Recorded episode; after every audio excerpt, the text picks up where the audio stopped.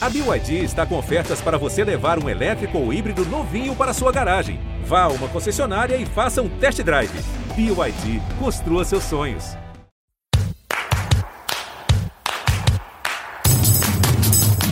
Vocês da imprensa.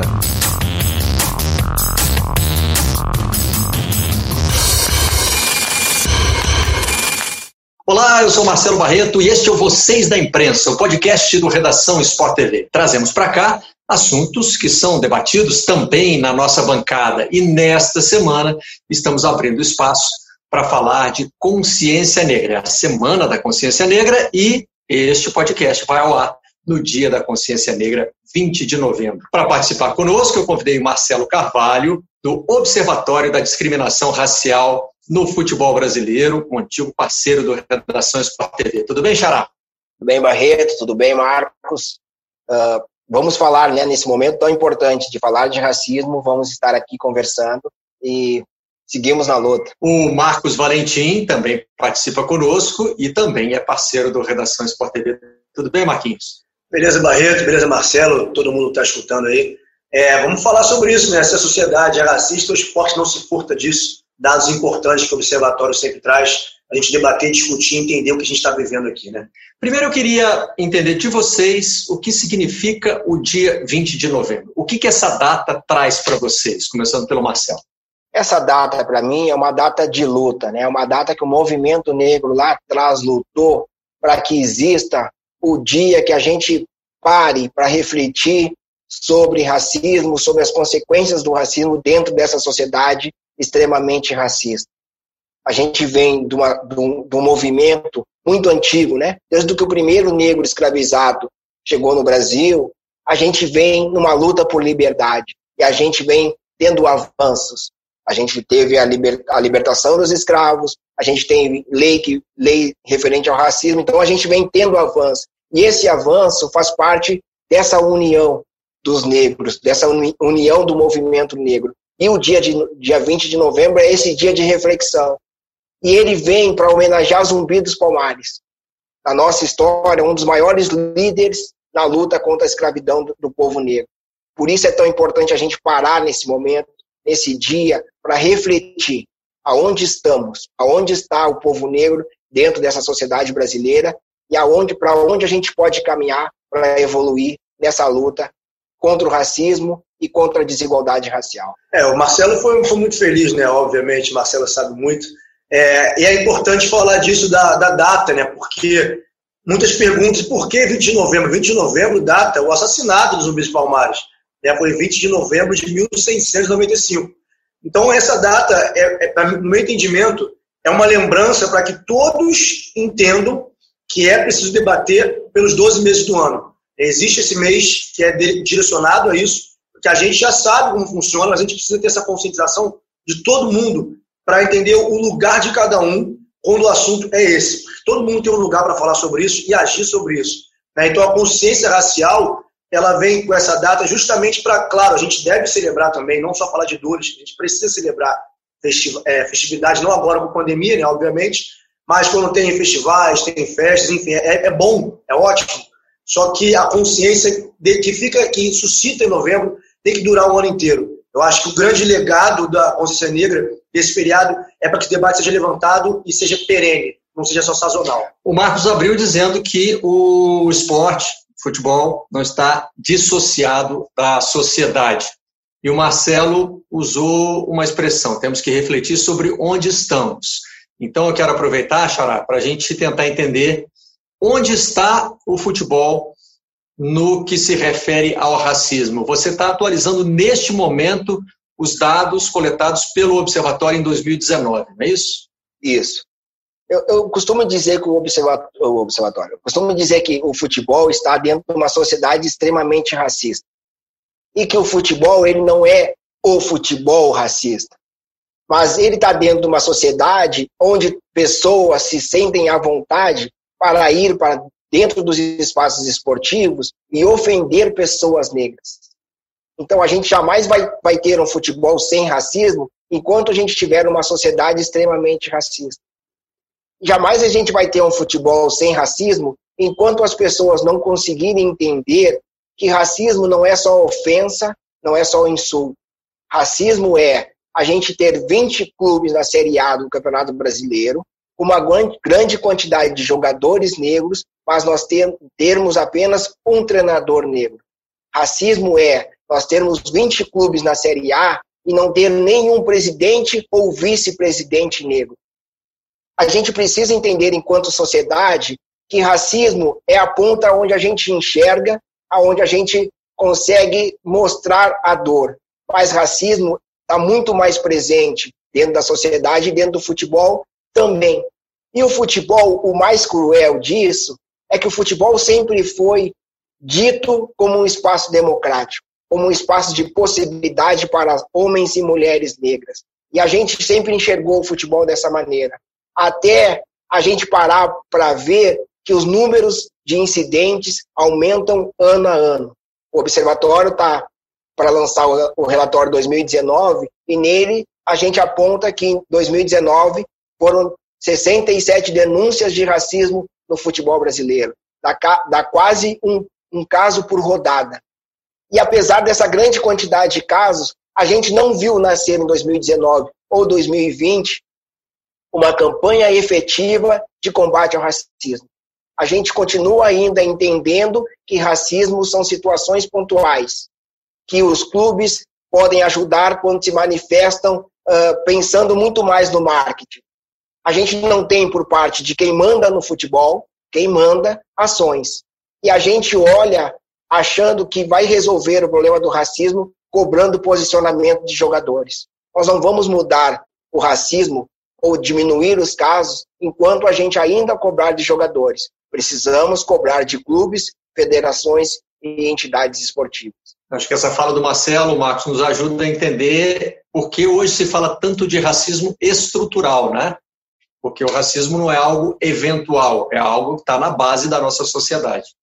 E, por extensão, do futebol, do esporte. Exatamente, eu acho que esse é o grande pulo do gato. A gente poder debater, compreender o quão profundo é o buraco onde a gente se encontra. Porque ele, quando ele é estrutural, ele está impregnado na estrutura, ele se agarra nas paredes da estrutura para conseguir existir até hoje.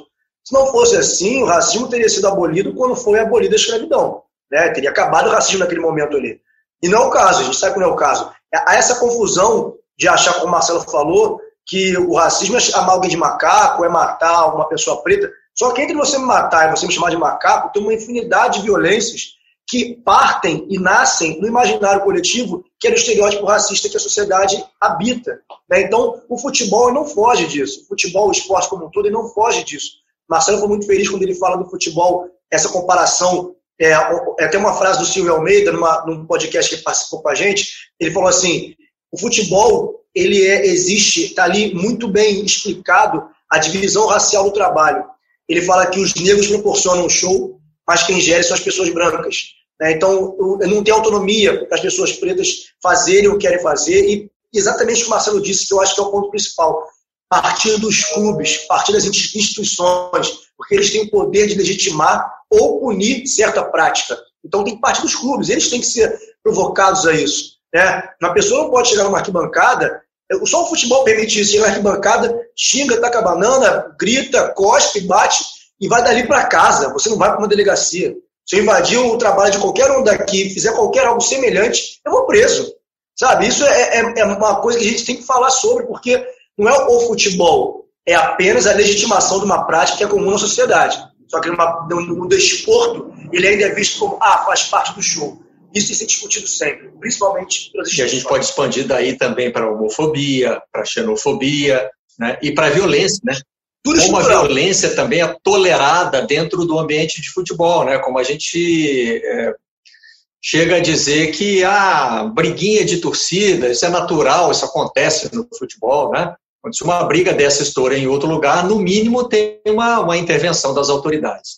Marcelo, eu queria aproveitar para falar, é, aproveitar é, isso que eu acabei de dizer sobre a, a ampliação do raciocínio, é, para registrar que o observatório não faz, não trabalha apenas com as denúncias de racismo, né? Outros preconceitos também estão sob a mira do observatório. Explica para a gente, por favor, como é que é o método. É, o observatório nasceu para a ideia era falar de racismo, né? Monitorar os casos de racismo. mas a gente, a gente percebeu uma lacuna. Não existe uma instituição no Brasil que monitore preconceito e discriminação nos esportes no Brasil. Então, o observatório começa a olhar para todas as formas de preconceito e discriminação e vai falando e vai monitorando essas outras formas de preconceito e discriminação em todos os esportes. Mas o relatório que a gente lança, ele ainda é muito focado no futebol e no racismo. Porque uh, a justiça desportiva em si, ela começou a julgar casos, por exemplo, de homofobia em 2017. Até então só, era, só eram julgados casos de racismo. A gente traz apontamentos de casos de racismo em outros esportes, mas a dificuldade de colher dados de outros esportes é muito grande, porque o futebol dentro dos programas esportivos, ele, ele ocupa 99% do espaço. Então a gente fala muito de futebol, e o futebol está sempre em evidência. E o, o, e o observatório, ele traz os casos para o relatório e para o site, aqueles casos divulgados pela imprensa esportiva nós já começamos a receber muita denúncia em nossas redes sociais de torcedores e de jogadores que falam de um caso que sofreram. Mas como a gente não consegue atestar a veracidade desse caso, eu não me arrisco em tornar ele público, porque eu corro o risco de tomar um processo. Então, eu tenho um projeto que é voluntário, e muitas vezes eu tiro dinheiro do próprio bolso, e aí eu não posso correr o risco de tomar um processo por conta de um caso que aconteceu. Mas como a gente tem leis no Brasil que muitas vezes protege o infrator, eu não vou divulgar esses casos. Então, hoje, o que eu tenho é uma rede de contatos e muitos casos que eu fico sabendo e recebo detalhes desses casos, eu mando para jornalistas parceiros. E aí eles vão atrás da informação e divulgam o caso no seu jornal, no seu espaço, e aí a partir dele a gente joga de novo para dentro do observatório. Então, o observatório hoje se caracteriza por monitorar. A gente sabe de inúmeros outros casos que não vão para a mídia, mas a gente não pode, uh, não é que a gente não possa, eu decidi que não vou trabalhar com eles por não me sentir seguro. Ou seja, esse número que você já levantou aqui de 67 67 casos em 2019, ele é, não só provavelmente, seguramente é muito maior. Seguramente é muito maior. Porque, por exemplo, quando tem um clássico, quando tem um clássico Grenal, por exemplo, a gente recebe inúmeras uh, prints, vídeos de, de casos de racismo. Mas o que eu sempre digo para as pessoas, que eu quero que as pessoas também entendam, é que as pessoas precisam tratar o racismo de outra forma. Eu não posso ficar apontando o racismo do meu clube rival. Eu não posso ficar preso na rivalidade para falar que o clube A ou B é mais racista. Então eu digo para as pessoas, cara, não me manda print quando um time joga contra o outro. Me manda print da tua própria torcida. Me manda print de um outro caso. A gente precisa, nessa luta antirracista, e aí bem o Marcos colocou no começo, que as pessoas entendam o que é o racismo, que a gente precisa trabalhar o racismo de forma geral. E sair dessa, de achar que se eu apontar o racismo no clube rival, eu vou estar ajudando na luta, não, vou, não vai estar. Não vai estar sendo antirracista, tu vai estar sendo um cara que está pensando no teu clube. Então, o futebol também traz essa, essas questões que a gente tem que ter todo um cuidado de não entrar nessa rivalidade dos torcedores. Barreto, só um pequeno parênteses, se me permite rapidamente aqui, do que, do que o Marcelo falou, daí a importância de proteger o trabalho do observatório, porque é exatamente isso, ele, uma, uma medida, alguma, alguma vez que ele tem uma opção errada de divulgar algo, ele pode acabar perdendo tudo que ele tem. E aí, até vir um trabalho semelhante a esse, não se sabe se vai chegar esse dia, no patamar que ele está, e vai ter um medo de fazer algo semelhante porque ele caiu. Então, o antirracismo é também isso, proteger o trabalho, nesse caso, do Marcelo Carvalho, para ele, ele poder ter o respaldo de fazer as denúncias que têm que ser feitas, sem o medo de sofrer qualquer tipo de sanção. É, as pessoas que têm o poder, seja financeiro, seja o poder da fala, precisam defender sempre trabalhos como o do Marcelo, para que ele tenha liberdade de denunciar o que de fato tem que ser denunciado. É importante, né, Marcos, que em todas as instâncias desse processo o racismo seja entendido como, como o que ele é. Racismo é crime. Né? Então, para ser denunciado, tem que ser denunciado também como o crime que é. Exatamente. É, tem uma frase de um, de um historiador, sociólogo congolês brasileiro, Kabengele Munanga, ele fala assim: o, o racismo no Brasil é o crime perfeito e é o crime perfeito porque não é crime, né? É visto como uma coisa feia, ah, que barbaridade, que, que idiotice, mas não é crime, né? É, as pessoas acham que é ruim só. Então, essa seriedade, essa falta de seriedade, esse cara ao racismo, é uma coisa que atrasa a gente muito, e muito, assim, em, em anos-luz, como a democracia racial também, que aí não vou me estender muito, falar que todo mundo é igual e tudo mais, acaba retardando o nosso debate. E o futebol, como eu disse, não se furta disso, porque é um outro extrato, o esporte como todo é um extrato, onde pouquíssima coisa chega ali, porque vive num mundo muito mais cerceado, muito menos liber, com liberdade de você falar alguma coisa, N medos de patrocínio, de torcida, sociedade, como vai ser julgado, agora com cancelamento virtual, né? cancelar fulaninho. Então, são muitos medos, né? são muitos medos, muitas inseguranças. Marcelo, vamos destrinchar esses números. Então, os 67 casos são de ofensas que ou foram registradas numa delegacia ou é, publicadas pela imprensa, né? Eles são todos de racismo ou envolvem também outros preconceitos? Não, são, esses 67 são todos de racismo. Uh, o número de casos de preconceito e discriminação em todos os esportes, se eu não estou enganado, uh, são 134 denúncias de preconceito e discriminação envolvendo todos os esportes, envolvendo jogadores brasileiros no exterior. Então, por exemplo, em 2019, nós, nós conseguimos monitorar casos de preconceito a jogadores, atletas brasileiros no exterior que não estão ligados ao futebol e que não estão ligados ao racismo. É o primeiro ano que a gente conseguiu pegar essa informação, porque nos anos anteriores a gente monitorava casos de racismo com brasileiros no exterior. Agora a gente conseguiu ampliar esse leque. E agora a gente está conseguindo ampliar cada vez mais o leque para mostrar casos de machismo, LGBTfobia, de xenofobia, o que é muito importante. Porque quando o, relator, quando o observatório nasce, era, a gente monitorou 20 casos de racismo. E era como se não houvesse LGBTfobia, como se não houvesse xenofobia, e agora a sociedade brasileira começa a falar mais. Agora atletas brasileiros começam a denunciar mais outros tipos de preconceito. Mas também entra no que o Marcos disse, que a gente precisa proteger a pessoa que, que, que denuncia. Nós tivemos um caso uh, de, um, de, um, atleta que denunciou e a represália que ele sofreu da, da imprensa e até mesmo dos torcedores que colocaram em dúvida a denúncia dele, eu tenho certeza que o próximo caso que ele sofrer, ele não vai denunciar. Então, o que a gente precisa entender é que quando a gente cobra de atletas posicionamento e denúncia, a gente precisa criar uma rede de proteção. E a gente pode até citar o caso do Neymar, por exemplo, que quando o Neymar se manifesta, a, a, o debate vai acerca do Neymar se conhecer negro ou não. A gente deveria, naquele momento, debater a punição ou a cobrança de punição ao, ao infrator ou a falta de ações no campeonato francês naquele momento. Não. A sociedade decidiu que ia discutir o Neymar, a figura do Neymar. E aí a gente vê o tamanho do erro que, como o Marcos disse, as pessoas ainda interpretam o racismo como falta de caráter, como qualquer outra coisa que, que não é. Racismo é, é estrutura, gente. Racismo é questão econômica. O racismo não existiria se alguém não se beneficiasse com um número de negros com, com condições uh, precárias de vida.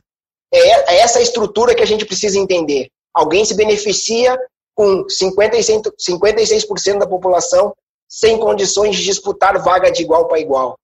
E, e, quando alguém se beneficia com isso, a gente vai ter uma sociedade que não vai lutar contra, esse, contra esses privilégios. O que a gente briga na luta contra o racismo é pelo fim dos privilégios eu, pessoa negra, para poder entrar num espaço uh, de, de, de uma empresa, de uma instituição ali como funcionário, a minha qualificação ela tem que ser 100%. Eu tenho que estar com todos os parâmetros exigidos. E a minha índole, a minha pessoa, eu não posso ter cometido um erro na minha vida. Porque senão eu não disputo aquele lugar. E já quando a gente fala de pessoas brancas, a gente vê pessoas que já cometeram crimes, que já foram acusadas de N coisas que daqui a pouco são nomeadas para essas posições. Então a gente precisa lembrar que racismo não é uma brincadeira, não é uma falta de caráter. Racismo mexe com a, com a estrutura, mexe com a economia. E a gente precisa trabalhar essas questões. Na Semana da Consciência Negra de 2019, nós promovemos uma série de conversas no Redação Sport TV. O Marquinhos participou de uma delas, ao lado do Thales Ramos e do Pedro Moreno, e foi nessa conversa é, que surgiu esse tema, né? E vocês colocaram de uma maneira muito instigante, assim, né? De que o negro não tem o direito de ser medíocre, não tem o direito de ser mediano. Ele tem que ser sempre excelente, porque ele está sempre concorrendo em, em situação de desigualdade e, e, eu confesso que aquilo ali, Marquinhos, mudou muito o meu modo de ver as coisas, é, porque do seu ponto de vista, do ponto de vista do chamado privilégio branco, a gente não consegue enxergar muitas vezes a dificuldade, né? Então aquilo ali para mim foi um, foi um, um clique. Que, que, bom, porque é, a gente enfrenta resistência de pessoas que não querem enxergar, porque é normal não enxergar, porque como ele é estrutural, ele não está explícito, explícito que eu digo, você não consegue pegar, mas nada é mais explícito do que um, um, um, as pessoas que têm menos acesso à saúde são pretas, as que mais morrem são pretas, as mais analfabetas são pretas, as presidiárias são pretas, tudo. Isso é explícito. Uma pessoa, um jovem preto ser assassinado a cada 23 minutos é explícito. Então, quando você fala isso pra gente, isso é bom. Isso é bom e seria excelente se todos conseguissem enxergar. Porque, buscando rapidamente o que o Marcelo falou, do caso do Neymar, você percebe como é perverso porque o Neymar foi cobrado exatamente por isso. Ah, mas ele falou que não era negro e tudo mais, quando ele tinha 18 anos, e hoje aqui 90% das pessoas pretas com 18 anos não tinham consciência racial, e aí passa um tempo, o presidente da Federação Francesa, dias depois, fala que não existe racismo no futebol francês. Então, é esse é o papel da instituição. Como é que o Neymar vai sentir? E é o Neymar, cara gigantesco, né? confortável, tranquilo para poder se posicionar. E um cara menor que o Neymar vai se posicionar na Liga Francesa quando o presidente diz que não existe. Né? Então, só para falar sobre isso, dessa, dessa responsabilidade que tem que ser dada a quem de fato exerce, aliás, não exerce, mas tem o poder de exercer. Isso do, do, das, do preto tem que ser sempre muito bom, né, ao passo que a pessoa branca mediana o mesmo lugar. Eu também, numa conversa dessa com o Silvio Almeida, é, ele falou uma coisa que também me impactou muito, que é nessa linha. Ele fala assim: se a gente fala né, que é errando que se aprende, e ao negro é negado o direito de, de errar, logo é negado o direito de aprender. Então, isso é muito óbvio. Se a gente não pode errar, a gente pode aprender. Eu não posso arriscar. Vou tentar fazer isso aqui, ver se dá certo. Se não der, se não der certo, eu não vou ter outra chance. Então, eh, são várias cobranças. Isso são cobranças profissionais, são cobranças em todos os aspectos da vida que adoecem adoecem, adoecem não fisicamente, mentalmente, e sinceramente não sei qual é o pior. Né? Quando a cabeça vai embora, levar a carcaça é muito mais fácil. Então são, são vários aspectos que a gente precisa falar, e esse espaço que você levantou no, no, em, em novembro do ano passado, ele abriu uma série de mudanças é, dentro da estrutura da Globo. Não sei se você reparou. É, muitas mudanças serem feitas ainda, obviamente, não é utopia, mas abriu, foi uma conquista de muitas outras mudanças que estão por vir e que já se sabe que tem que vir. Né? Então a gente saiu da inércia. É, eu até falei isso no, nesse programa, inclusive, Barreto. Ah, é, é, é, é, cruel cobrar paciência de pessoas pretas que a gente espera muita coisa há muito tempo. Né? É errado cobrar, ah, calma aí vai mudar. Só que, ao mesmo tempo, é preciso ter organização. É com a organização que vem a estratégia, é com a estratégia que vem as mudanças. E o importante é sair do lugar. E eu acho que isso está caminhando e o debate tem que estar escancarado sempre. Com relação a essa questão da cobrança, o Marcelo, em outras participações no Redação também, já pontuou isso, né? Como que a cobrança tá, parece que está focada em cima do atleta negro. Ele é que tem que se posicionar, ele é que tem que é, combater o racismo, né? Quando, na verdade, aliás, eu ouvi uma frase muito impactante numa palestra há pouco tempo do, do escritor congolês Alain Mabanku, que disse que foi o branco que inventou o negro.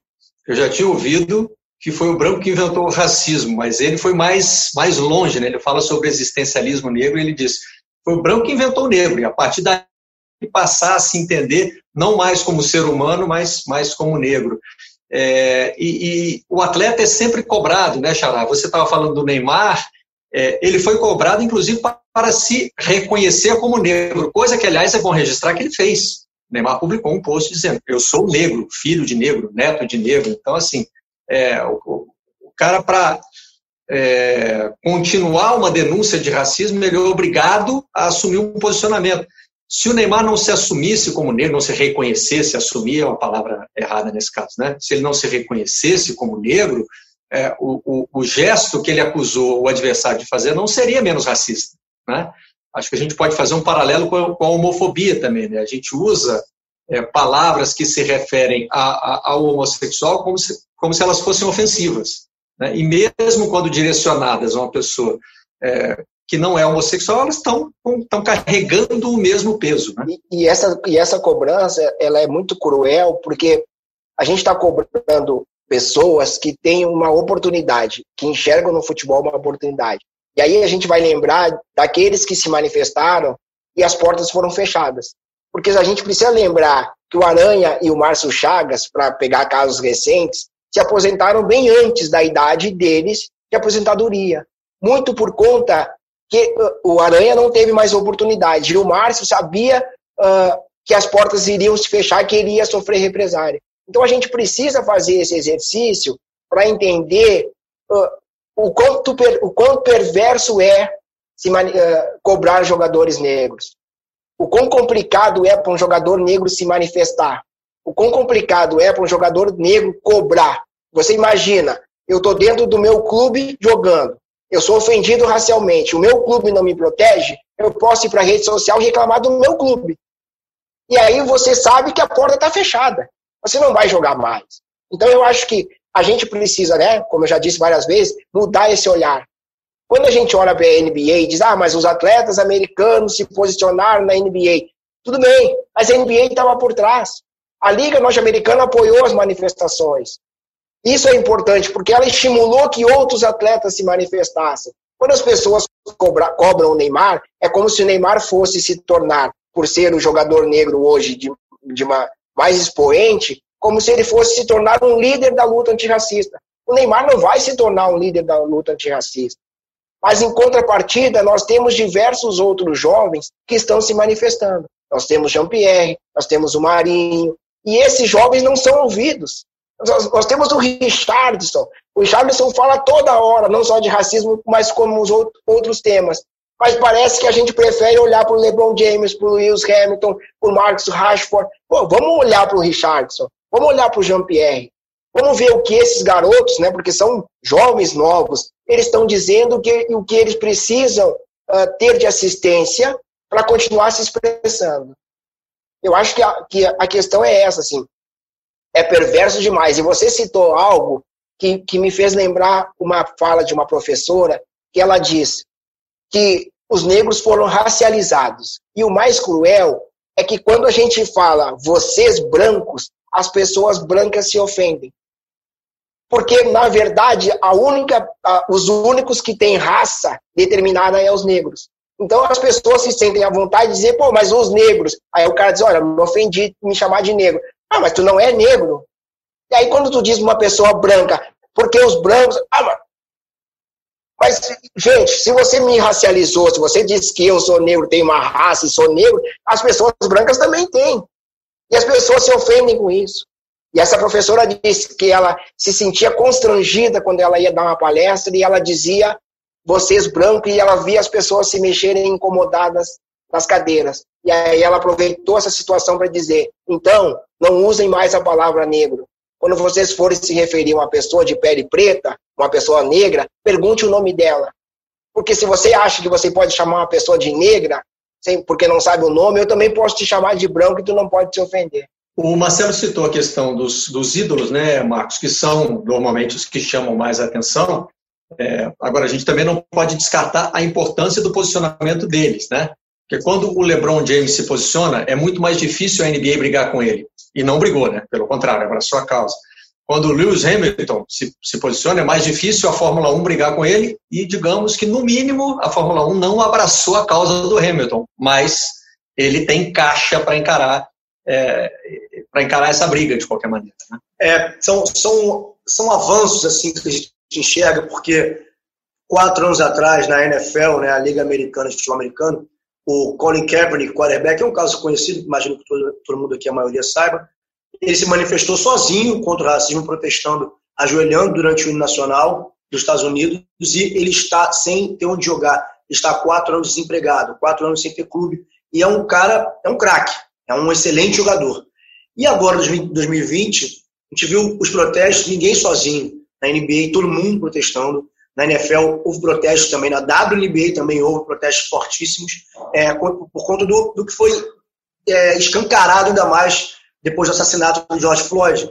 Só que seria maravilhoso que não precisássemos ter um caso tão midiático para que houvesse esse respaldo, né? O, Marcelo falou muito bem do Richarlison, que inclusive falou, postou ontem ou anteontem, cobrando sobre o Amapá, cobrando medidas do governo sobre o Amapá.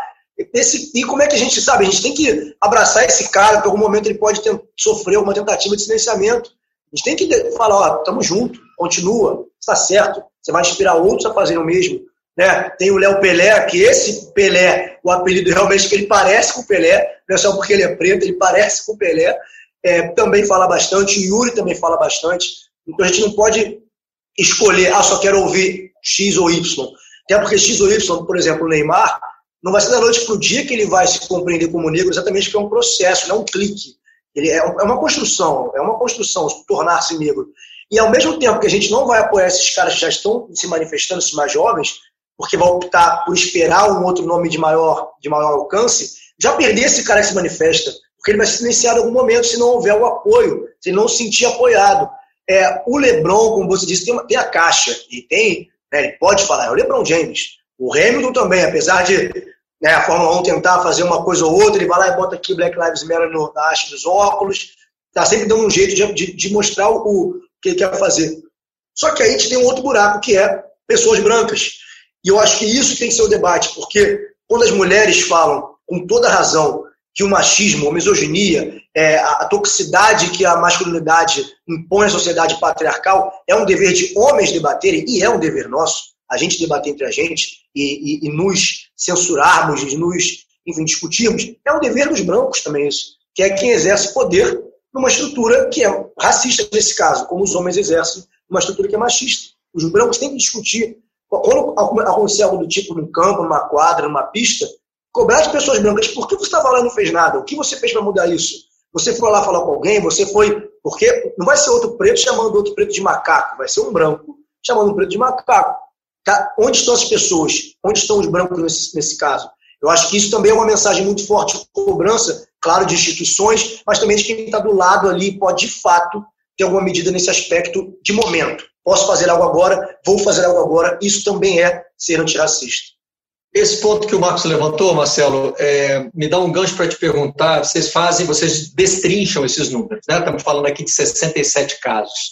É, os agredidos, na maioria das vezes, são atletas. E quem são os agressores? A maioria das vezes, os agredidos são atletas. E na maioria das vezes, os agressores são torcedores.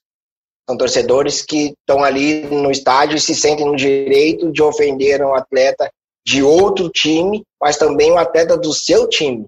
Porque a gente tem muitos casos de torcedores que, por o atleta não ter o rendimento que ele queria, que ele desejava, ele se sentiu no direito de agredir aquele atleta com palavras e com insultos racistas.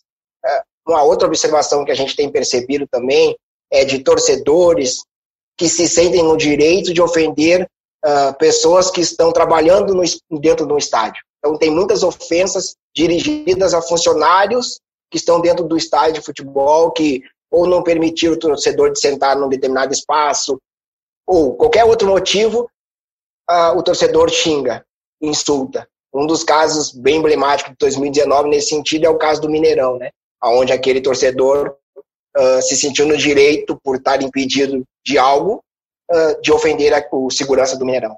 Esse caso foi no ano passado também? Faz parte dessa lista? Ou já tem mais tempo? Isso, esse caso foi no passado, faz parte dessa lista. E esse caso é bem emblemático, porque hoje a gente tem uma guerra, né? Hoje o Atlético Mineiro, ele, ele, ele entrou na justiça contra o torcedor para que o torcedor pague a multa que o Atlético teve que pagar, e o torcedor entrou no, na justiça contra, contra o Atlético Mineiro, por, pela questão da exposição da imagem dele. Ou seja, ele cometeu racismo e ele se acha no direito de cobrar alguém que colocou ele naquela situação. Na verdade, ninguém colocou ele naquela situação, né? Ele se colocou naquela situação. Ele simplesmente foi flagrado por uma câmera de celular fazendo o que fez, né? E aí aquilo, aquilo se tornou público. Né? Isso. Né?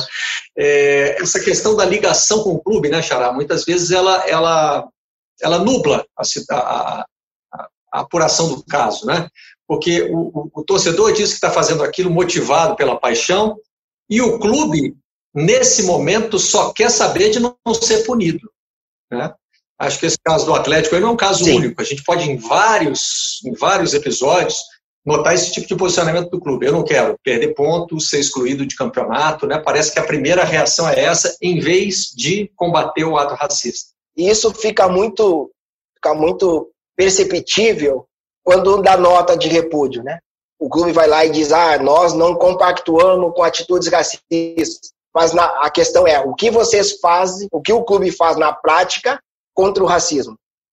Né? Então, por exemplo, eu costumo dizer que a maioria das manifestações dos clubes no Brasil elas são, elas são reativas. Elas acontecem a partir de um incidente. Elas não acontecem, por exemplo, lá em agosto o clube vai soltar uma nota falando de racismo. Não. O clube vai soltar uma nota agora em novembro, vai fazer uma ação, vai, vai fazer uma campanha, mas em novembro. E vai fazer alguma coisa quando acontecer um incidente. E aí ele vai se sentir no direito de cobrar um outro clube ou de dizer que não compactua com atitudes racistas. Mas na prática, será que ele não compactua? A minha pergunta, por exemplo, é: qual clube no Brasil hoje tem previsão de exclusão de um torcedor que cometeu um ato de racismo dentro do estádio? Mas eu, eu gostaria que os clubes me mostrassem na ata né, a, a palavra racismo. Porque, na verdade, tu vai punir o torcedor por N motivos. Mas você, mesmo com todo esse movimento que a gente faz para falar de racismo, a maioria dos clubes ainda não conseguiu colocar lá no seu estatuto uma punição, uma previsão de punição em relação ao racismo. É, isso me lembra o caso, é, é, é um paralelo, né, porque foi feito com o machismo, um caso é, de um professor sueco, de um, de um livro que eu li, e, e que eu não estou me lembrando o, o, o, nome do livro agora, mas ele faz uma experiência, acho que numa sala de aula, é, pergunta para os homens, quem aqui é machista? Aí, um em cada dez levantei a coragem de levantar a mão. Coragem entre aspas, né? Mas enfim, se assume como machista. E aí depois ele pergunta, quem aqui acha que existe machismo na sociedade? Nove entre dez levantam a mão. Ele falou assim, ou estamos diante de um grupo muito seleto, né? Ou então as pessoas têm uma percepção errada da realidade. Quando você diz o clube nunca se coloca como racista, está sempre repudiando o racismo, é, faz parte também dessa visão, né, Marcos? A gente não quer se ver como o agressor, como o preconceituoso, a gente sempre acha que não, não partiu de nós. Mas quando se fala de uma coletividade, dentro dessa coletividade é lógico que tem. É, é, uma, é uma pesquisa recente, foi 2018, que foi um levantamento que fizeram aqui no Brasil, onde 94% da população, 84%, perdão, 84% da população dizia que sim, o racismo existe, e apenas 52 se diziam racistas. É um curioso caso do país racista, onde não tem racista, né? É, então, quem é racista? É, é um fantasma? É, é, uma hipocrisia né, de lidar com isso. E eu acho que isso é, é também um resquício, é um resquício não, é um sintoma muito, muito, muito visível do atraso da discussão, porque é, é isso que a gente está falando aqui. Acha que ser racista é só é, me bater, me cuspir, tacar banana, e não é. Né? Eu andar na rua de noite, atravessar a rua achando que vai ser assaltado, entrar no shopping ser seguido por um segurança, e diversas outras ocasiões que não vem ao caso. Então, é entender que isso é uma, o racismo é o imaginário. O, assim como o machismo, a, a LGBTQIA fobia, estão no imaginário, porque a gente cresce forjado por esses estereótipos, por essas ideias, agora no que a gente pega aqui, de raça. Né? É, é, é na televisão, é novela, filme, teatro, desenho animado, tudo, peça publicitária. Então, isso obviamente contribui e se instala na sua cabeça. Né? A gente tem que compreender o que, que é de fato aqui no Brasil o racismo e por que ele mata tanto. Porque ele é uma ideia, e é uma ideia que é fácil de ser executada. Então, é, não querer falar, como também me apontaram anos atrás, uma ex-namorada minha, ah, você é machista. Eu quase tive uma síncope. Como é que eu sou machista? E aí, exatamente isso. Você vai vendo e possivelmente, infelizmente, nós homens aqui, todos os homens do, do Brasil, vão morrer machistas ainda. Só que é uma, um trabalho diário. Como detectar alguma coisa destrói. É olhar, ouvir, escutativa e destruir. E, uma, e, o racismo é a mesma coisa, que são problemas estruturais. As pessoas brancas vão morrer racistas, só que precisam, pelo menos, tentar não ser. Né? Ouvir, entender e ver onde está o racismo, que ele está. Ele está dentro de você. E assumir isso não é ah, que, que derrota, que fim da minha vida. Não. Assumir e vou mudar. Para que quando o número de pessoas que falem que o racismo existe seja igual ao número de pessoas que se assumam racistas. É, e talvez a gente possa, é, para quem é chamado de racista, né, a gente possa parar para pensar que eu posso já ter sido mais racista, eu posso morrer um pouco menos, talvez, tendo aprendido um pouco ao longo da minha vida. Né? Não tratar isso como um selo que nunca vai sair é, de você. Né? Você pode melhorar, da mesma forma que o machismo, é o que você está dizendo. Né? Um dia eu fui chamado de machista. Caramba, será que eu vou ser assim para o resto da minha vida? Ou eu vou conseguir mudar? Vou conseguir ser menos, né? Acho que faz parte desse processo. Trabalhar para isso. Exatamente. Xará, para a gente fechar, tem a parte punitiva, que também é importante. Vocês, no observatório, acompanham o resultado dessas denúncias, se elas viram processo, se elas se transformam em punição. A sensação que a gente tem é de que o racismo é pouco ou nada punido no futebol mundial e no futebol brasileiro, né, talvez em escala é, ainda, ainda maior. É, corresponde à realidade? É isso mesmo? É isso que vocês observam? Mais ou menos, né? É, porque, por exemplo, uh, dos casos que a gente já viu, dos casos que vão para a justiça desportiva, a gente tem, uh, deixa eu só pegar aqui a informação certinha, 60% dos casos são punidos, 40% dos casos não são punidos. A questão é, é que poucos casos chegam a ir ao Tribunal de Justiça Desportiva. E aí fica essa impressão que a maioria dos casos não dá em nada. Mas a gente tem uma série de casos que são punidos. A questão é, e aí está uma provocação que eu tenho feito aos tribunais de justiça esportiva, é por que, que a, a, maioria das denúncias não vai a julgamento? O que falta para essas denúncias irem a julgamento? E quando elas vão a julgamento e está provado que aconteceu o ato de racismo, por que não existe punição para esses casos? O ano passado eu consegui uma resposta que dizia que quando o ato de racismo for praticado somente por um torcedor, o, o tribunal não entendia uh, que o clube deveria ser punido. E aí eu levantei a seguinte questão: a maioria dos casos é identificado um torcedor. Então a gente vai fazer com que a maioria dos casos não sejam punidas. E aí a gente vai abrir novamente essa lacuna e a sociedade vai sempre dizer que os casos de racismo não dão em nada, as denúncias não dão em nada, e os jogadores vão se sentir fragilizados e não vão denunciar. Então a gente precisa, nesse momento, onde a gente tem um aumento de casos, que a maioria deles vá para julgamento. E que mesmo quando seja apenas um torcedor identificado, que esse clube seja punido. Ou a gente não vai conseguir avançar na questão do combate ao racismo. A gente precisa, nesse momento, trabalhar com a punição para quem sabe, num segundo momento, a gente deixar de trabalhar com a questão da punição e trabalhar com a questão de educação e conscientização. Acho que é importante também notar, né, Marcos, que é, as, as leis, vamos pensar só no universo esportivo agora, né? Mas é, as, as, regras é, foram feitas por essa mesma sociedade que acha que tem racismo, mas que não vem dela, né? Então, não tinha nem na essência, na origem, a, a, preocupação de punir casos como os de racismo, de homofobia, de xenofobia, porque o esporte e o futebol em especial fingia que nada disso acontecia, né? Então, para que vai punir uma coisa que eu acho que não existe? Exatamente. Como é que você vai punir algo que não existe? E como é que você vai é, compactuar, vai apoiar uma luta que é contra algo que não existe? Como é que você vai apoiar o antirracismo se você parte do ponto que o racismo não existe? Né? Então você vai ver que é uma bola de neve, né? quando alguém se posicionar, mas mimimi, não existe esse negócio. Futebol não existe isso, não é bem assim. É, então, é, isso que a gente precisa falar sempre, né?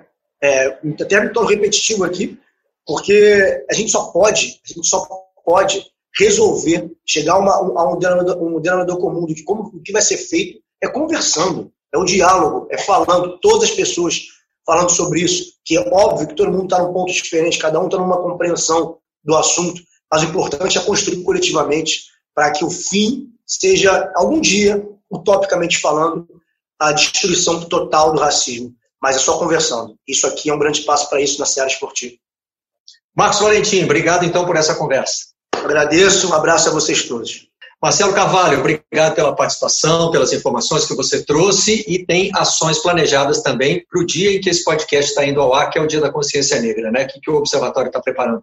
Amanhã a gente vai estar tá participando com da criação de algumas ações de alguns clubes que nos procuraram, pediram auxílio, então a gente vai estar. Tá, tem algumas coisas bem interessantes que vão surgir, mas infelizmente eu não posso uh, adiantar nada, assim, mas tem algumas ações bem interessantes que vão acontecer e nós estaremos, né, no Redação Sport TV, trazendo, abrindo um pouco mais os números do relatório 2019. Maravilha. O importante é saber que teremos essas ações. Sucesso para você, para o Observatório. Muito obrigado pela participação aqui neste episódio e nós nos encontramos na próxima edição do Vocês da Imprensa. Até lá! Vocês da Imprensa.